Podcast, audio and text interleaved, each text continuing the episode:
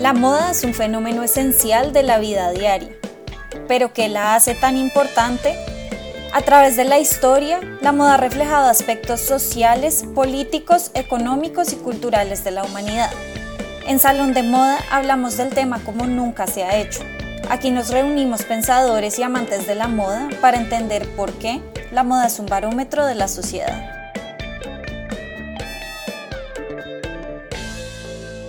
Hola a todos y bienvenidos a un nuevo episodio de Salón de Moda. Yo soy Sandra Matei García Rada y hoy estoy aquí con Laura Beltrán Rubio para hablar de uno de mis temas favoritos, el análisis de tendencia. Para quienes no me conocen, les cuento que antes de llegar a los estudios de moda, mi pasión por la investigación me llevó del diseño al análisis de tendencias y trabajé varios años para una agencia de tendencias neoyorquina antes de combinarlo con los estudios de moda. Y ahora, además del trabajo académico, tengo mi propia agencia enfocada en talleres y consultorías de tendencias para marcas latinoamericanas. Entonces, hoy, Lau y yo unimos fuerzas, yo como analista de tendencias y ella como historiadora de la moda, para desmitificar el proceso de análisis de tendencias. Sí, y a mí me encanta unir fuerzas para hablar de este tema, además porque es uno que teníamos pendiente desde hace rato. Creo que muchas personas se pueden estar preguntando qué hago yo como historiadora de la moda aquí hablando de tendencias. Pero, como esperamos demostrarles a lo largo del episodio, el análisis de tendencias necesita herramientas y habilidades que son bastante cercanas a las que utilizamos para analizar la moda, el arte y la cultura más generalmente en la historia. Y tener un conocimiento bastante sólido de la historia y habilidades de investigación en historia pueden llegar a ser súper útiles para el análisis de tendencias. Por eso es que a personajes como Valerie Steele o Alison Matthews David, dos grandes historiadoras de la moda, las entrevistan todo el tiempo para preguntarles hacia dónde irá la moda en el futuro. Bueno, y tú y yo, Sandra, también ofrecemos servicios de consultorías a marcas, diseñadores y demás que estén interesadas en trabajar sobre las tendencias y hemos ofrecido también una serie de cursos, talleres y conferencias al respecto. La verdad es que las tendencias se han ganado mala fama. Como siempre digo, es una palabra muy manoseada, que se usa por aquí por allá y muchas veces ni se entiende el significado real. Incluso muchas marcas huyen de ellas. Pero, por otro lado, las tendencias también tienen un aura de misterio y magia. Es un proceso tan poco conocido que en esa fantasía de adivinar el futuro, se pierde el foco de lo que realmente se trata. Entonces, empecemos por ahí, redefiniendo, o en realidad definiendo, lo que es una tendencia. La palabra tendencia como tal se refiere a una idea o corriente que se orienta en determinada dirección. Entonces, cuando lo aplicamos a la moda, nos referimos a un gusto o interés común en un momento determinado. Y aquí viene uno de los mitos más grandes sobre las tendencias, que son solo colores, siluetas, conceptos propuestos por grandes diseñadores o casas de moda en las cuatro llamadas capitales de la moda, es decir, Nueva York, Londres, Milán o París. Pero eso es solamente la puntita del iceberg, ya que todo eso, las colecciones y los nuevos productos son el resultado de un proceso mucho más complejo y largo. ¿Por qué? Porque las tendencias son un reflejo de la sociedad. Exacto. Las tendencias son parte de los ciclos de la moda, a través de los cuales ciertos estilos se introducen a los mercados, ganan popularidad, se convierten en masivos y eventualmente se reemplazan por nuevas tendencias. Creo que a lo largo de la historia nos hemos dado cuenta de que la moda evoluciona más o menos de esta forma y que los cambios en la moda son el resultado de la evolución de tendencias pero eso no quiere decir que sea un proceso simple ni que se pueda resumir en una lista de siluetas, colores o estilos que llegan y pasan así como así. Al contrario, toda la evolución de la moda está sustentada en influencias que provienen del arte, la música, el estilo de vida, las formas de pensar, la situación política y social y todos los impulsos que tenemos como consumidores. En otras palabras, los cambios en las tendencias y en la moda son como un espejo de los cambios sociales, políticos, económicos y culturales y hasta tecnológicos que se dan en nuestras sociedades.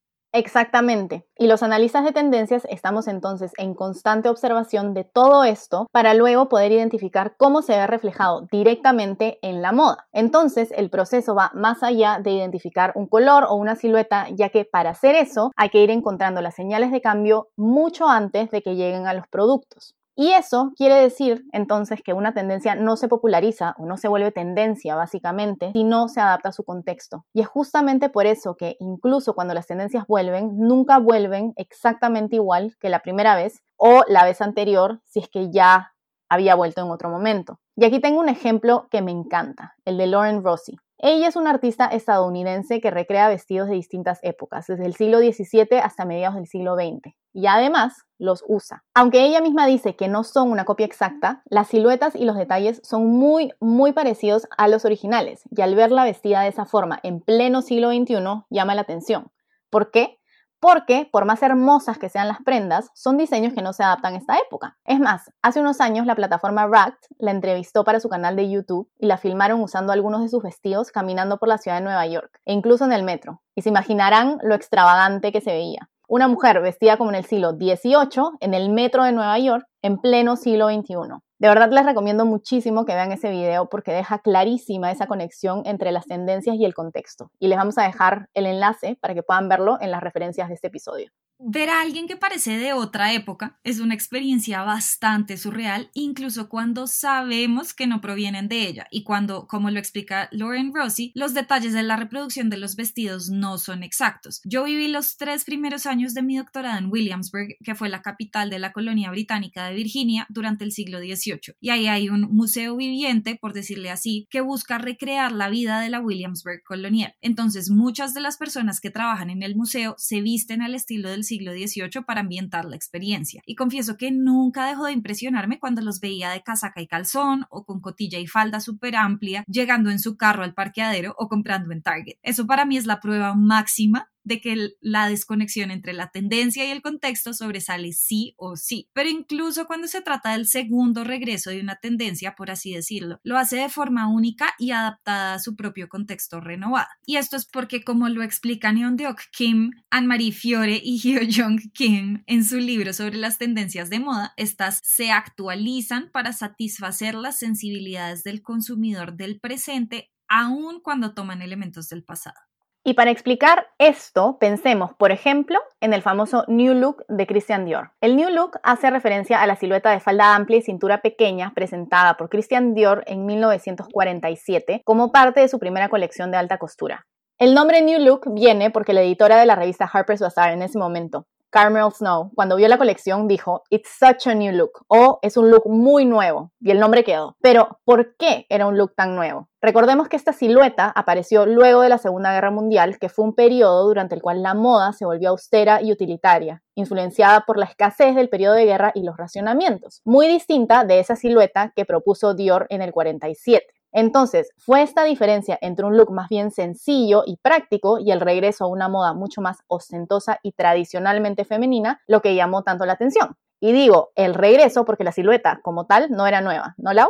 Para nada. Y a lo largo de la historia hemos visto cómo la silueta femenina a la moda se ha inflado, por decirlo de alguna forma, y entallado alrededor de los hombros y las caderas una y otra vez. Entonces, en pleno siglo XVIII, con el reinado de la moda de María Antonieta o Madame de Pompadour, la silueta que se favorecía tenía caderas amplísimas, cintura pequeñita y cierto volumen en los hombros. Luego, tras la Revolución Francesa y con la llegada del Imperio Napoleónico, la silueta de moda se adelgazó para ofrecer una forma más alargada y tubular con la cintura alta, que además por eso se llama corte imperio, por si no sabía.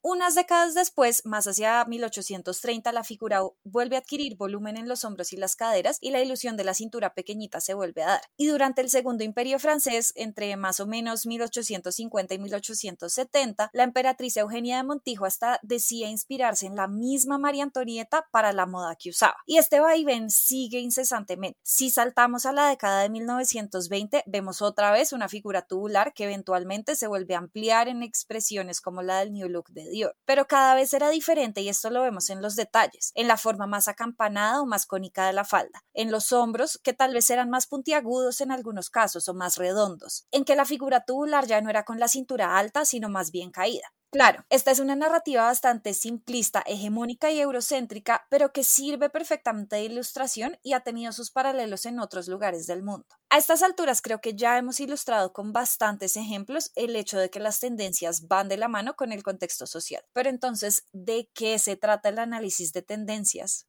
Bueno, el análisis de tendencias se trata nada más y nada menos que de estudiar los factores sociales, culturales, políticos y económicos para entender cómo va cambiando la sociedad, cómo esos cambios influyen en el estilo de vida de las personas, en sus gustos, en sus necesidades y cómo Todo esto afecta a la moda. Todo este análisis se hace para poder aplicar estos conocimientos al desarrollo de nuevos productos, con la finalidad de que sean productos que se adapten al consumidor. Es decir, una tendencia es una herramienta más para maximizar ventas. Esto hablando, por supuesto, específicamente del rol que juegan en las marcas de moda. Obviamente, las marcas de moda no son las únicas que trabajan con tendencias, ya que en todos los rubros de la industria de la moda se trabaja de una forma u otra con ellas. Pero, volviendo entonces a la idea anterior, el análisis de tendencias es entonces un proceso que tiene que ver con el análisis del consumidor más que con la fantasía con la que se le asocia normalmente. Y el análisis del consumidor es algo casi que inherente a cualquier emprendimiento comercial desde hace siglos. Podríamos decir que por lo menos desde la llegada del protocapitalismo con la llamada revolución del consumo del siglo XVIII, aunque tal vez lo anteceda y tenga comienzos en el Renacimiento europeo o incluso más temprano. La prueba de esto está en todos los documentos históricos que nos demuestran el interés de comerciantes y mercaderas de moda de entender los gustos de sus potenciales clientes para vender más. Uno de mis ejemplos favoritos es un libro de géneros, es decir, de textiles a la moda, con retazos y de una cantidad de telas distintas como muestras para su exportación de 1799. Lo más interesante del libro es que contiene comentarios sobre los que más les gustaban a las personas que compraban tejidos en Quito en la época. Y esto nos deja ver a nosotras, más de 200 años después de su creación, no solo lo que podían ser las modas textiles de la época, sino también cómo se transmitía la información sobre los gustos y las tendencias en ese entonces. Más sobre este tema cuando tenga un poco más avanzada mi tesis doctoral en la que todavía estoy trabajando. Pero así como ese tipo de muestrarios antiguos, las revistas y los catálogos de moda han sido una parte importantísima de la difusión de tendencias a lo largo de la historia. Creo que hoy se suman todas las tecnologías digitales y las redes sociales, además. Y bueno, nos queda pendiente un episodio que conecte el tema que Sandra y yo estamos explorando hoy con la conversación que tuvieron Jenny Meli con Luz Lancheros en el episodio pasado sobre periodismo de moda para analizar la historia de la comunicación de moda.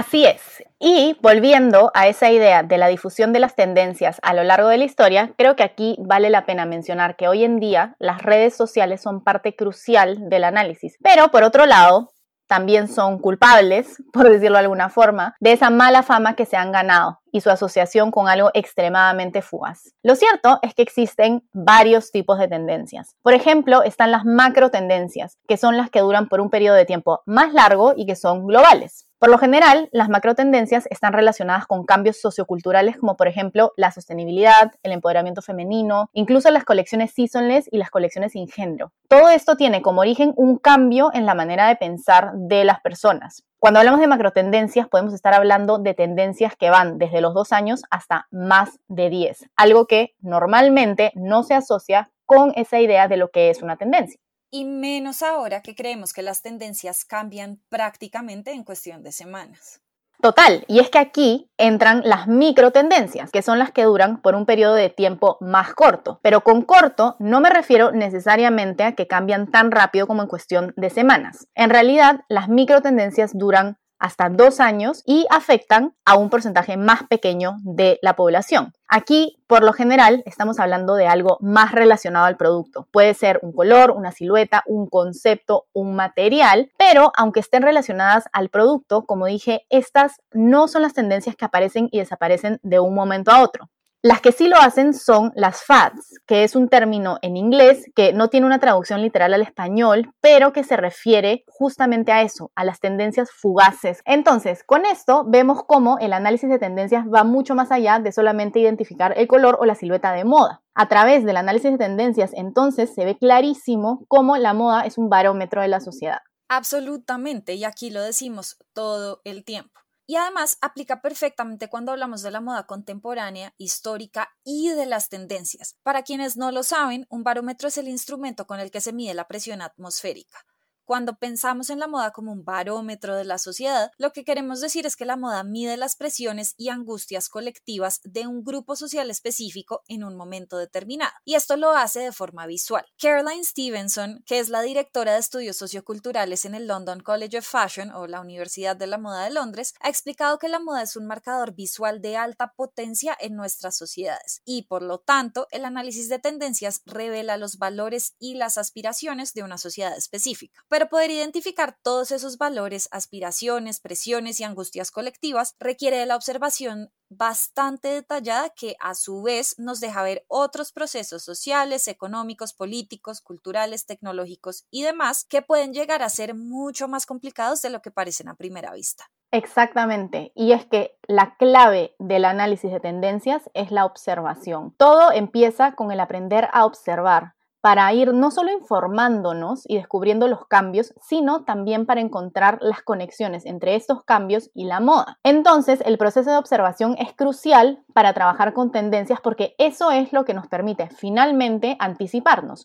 No es magia, es aprender a observar y conectar. Por ejemplo, el athleisure, que es la tendencia que combina la ropa de deporte con la del día a día, explotó en la moda entre el 2016 y el 2017, pero se empezó a traquear desde inicios de los 2000 ¿Por qué? Porque se observó un cambio en el estilo de vida de los millennials. Incluso empezó a influenciar a la moda entre el 2010 y el 2011, pero tardó algunos años en disparar, en popularizarse, como lo hizo en el 2016. Y este es un ejemplo entonces clarísimo de una macro tendencia, porque ha ido evolucionando y sigue evolucionando hasta hoy en día. E incluso la pandemia ahora es algo clave en cómo se va a seguir desarrollando. Exacto. Y a la pandemia de COVID-19 con frecuencia la vemos como una disrupción total de la vida que teníamos, como algo que llegó de afuera y se impuso y cambió todo radicalmente de un momento a otro. Y no voy a decir que no fue así, porque sí hay muchos aspectos de nuestras vidas que cambiaron totalmente con la pandemia pero en muchos otros aspectos la pandemia fue simplemente una especie de catalizador, es decir, un agente que acelera los procesos que ya venían del pasado. Para mí esto es perfectamente claro en algunas de las tendencias de moda, como el athleisure que mencionaba Sandra anteriormente. El vernos forzadas a quedarnos en casa, a trabajar desde ella, simplemente aceleró el proceso de adopción de estas tendencias deportivas y para estar en casa, pero sin dejar de vernos bien. Y aunque algunas personas dicen que esto lo vamos a abandonar completamente apenas pase la pandemia, si es que pasa, lo cierto es que la transición hacia la siguiente tendencia puede ser un poco más larga y progresiva de lo que se cree. Otra posibilidad es que cuando sintamos que ya superamos la pandemia, adoptemos estilos súper extravagantes y de hecho se ha comparado este momento con los ruidosos años 20 del siglo pasado que vinieron después de la Primera Guerra Mundial o el auge del New Look de Dior en la posguerra o incluso la extravagancia de los años 80 tras todo el activismo por los derechos civiles y el medio ambiente de las décadas de 1960 y 70. La conexión histórica es bastante fuerte, entonces puede que sí regresemos, al menos parcialmente, a una moda bastante más recargada que la leisure, pero esto es algo que se ha venido observando también desde hace años, incluso antes de la pandemia. Pensemos en el auge de los boleros, los patrones coloridos con flores y hojas y animales y demás, las mangas súper voluminosas que cada vez se ven con más frecuencia en las propuestas de distintas casas de moda. Pero aquí debemos también tener en cuenta que por lo general son varias las tendencias que conviven en un solo momento. Y estas de las que estamos hablando son las más visibles, pero no son las únicas y nunca han sido las únicas. En general, es la labor de quienes analizamos las tendencias poder identificar estos movimientos y poder identificar las distintas tendencias que conviven para identificar también cuáles son las más visibles, las que adquieren más fuerza. Pero no es predecir las tendencias con una bola de cristal, es más bien anticiparnos a ellas de acuerdo con nuestra observación y el análisis crítico de lo que sucede a nuestro alrededor. Esto, además, no es una labor nueva ni recién inventada. Para nada. En realidad, los analistas de tendencias existen desde el siglo XIX, aunque en esa época tenían un rol muy distinto. En sus inicios eran conocidos como espías de moda, ya que iban encubiertos a los primeros desfiles para luego reportar sobre las nuevas tendencias en París. Y el punto de todo esto era copiar en otros lugares del mundo casi a la exactitud de lo que pasaba en esta ciudad. Pero con los años su rol evolucionó para ser lo que es hoy en día, en que el foco está en entender al consumidor para descifrar qué funciona en cierto momento y contexto. Y esto me lleva, por supuesto, a hablar de Es muy común escuchar que las temporadas en Latinoamérica están atrasadas y por eso las tendencias están atrasadas. Pero como hablamos en el episodio de colecciones seasonless o colecciones sin temporada, eso no es cierto. El calendario de la moda, entre comillas, global, fue construido en base a las temporadas francesas y se ha seguido por décadas casi sin cuestionar. Por fin se están buscando nuevas formas de trabajarlo y parte de la reestructuración de la industria, si es que lo podemos llamar así, es también repensar el tema de las tendencias desde Latinoamérica. Durante todo este episodio hemos insistido en que las tendencias no tienen como centro a las capitales de la moda. En realidad son los consumidores quienes están en el centro. Y es crucial entender esto para ir rompiendo con esa idea de atraso de la moda latinoamericana. Uno de los beneficios más grandes que esta nueva forma de pensar las tendencias nos puede traer es lo que todos los apasionados y quienes trabajamos en la moda latinoamericana buscamos, que es fortalecer la industria. Por eso, para mí era tan importante crear mi propia agencia enfocada en Latinoamérica, porque eso no es muy común. Pero sí espero que cada vez hayan más con este enfoque. Sí, total. Además, porque, y esto es algo que no nos cansamos de decir, en la unión está la fuerza y entre más personas seamos trabajando juntas por un mismo fin, pues más fácil y tal vez más ameno y más divertido también va a ser lograrlo. Para mí, este cambio de enfoque en relación con las tendencias para fortalecer el sistema moda latino y conquistar el mundo desde nuestra región también incluye una exploración más seria y más profunda de la historia de la moda latinoamericana. Esto requiere, como dijo Sandra, dejar atrás esa idea de que aquí solo se copia y se ha copiado tardíamente lo que viene de Europa y Norteamérica a lo largo de la historia, para así buscar nuestras propias historias, estéticas y expresiones de la moda en el pasado y en el presente y así crear nuestro futuro. Exactamente, con eso podremos darnos cuenta de que muchas de las tendencias de siglos pasados tienen su origen por fuera de Europa, incluyendo en Latinoamérica. Y es así que con las tendencias que se considera tal vez entre los temas más superficiales de la moda, podemos también descolonizarla. Entonces, quiero cerrar este episodio recordándoles que para trabajar con tendencias no se debe solo mirar hacia Europa o hacia las capitales de la moda. Aunque son una referencia muy útil, lo que se necesita más allá de eso es tener mucha curiosidad, aprender a observar para entender el contexto y luego descifrar cómo conectar toda esa información con la moda. Muchísimas gracias por escucharnos, esperamos que lo hayan disfrutado. Nos vemos nuevamente en un próximo episodio de Salón de Moda.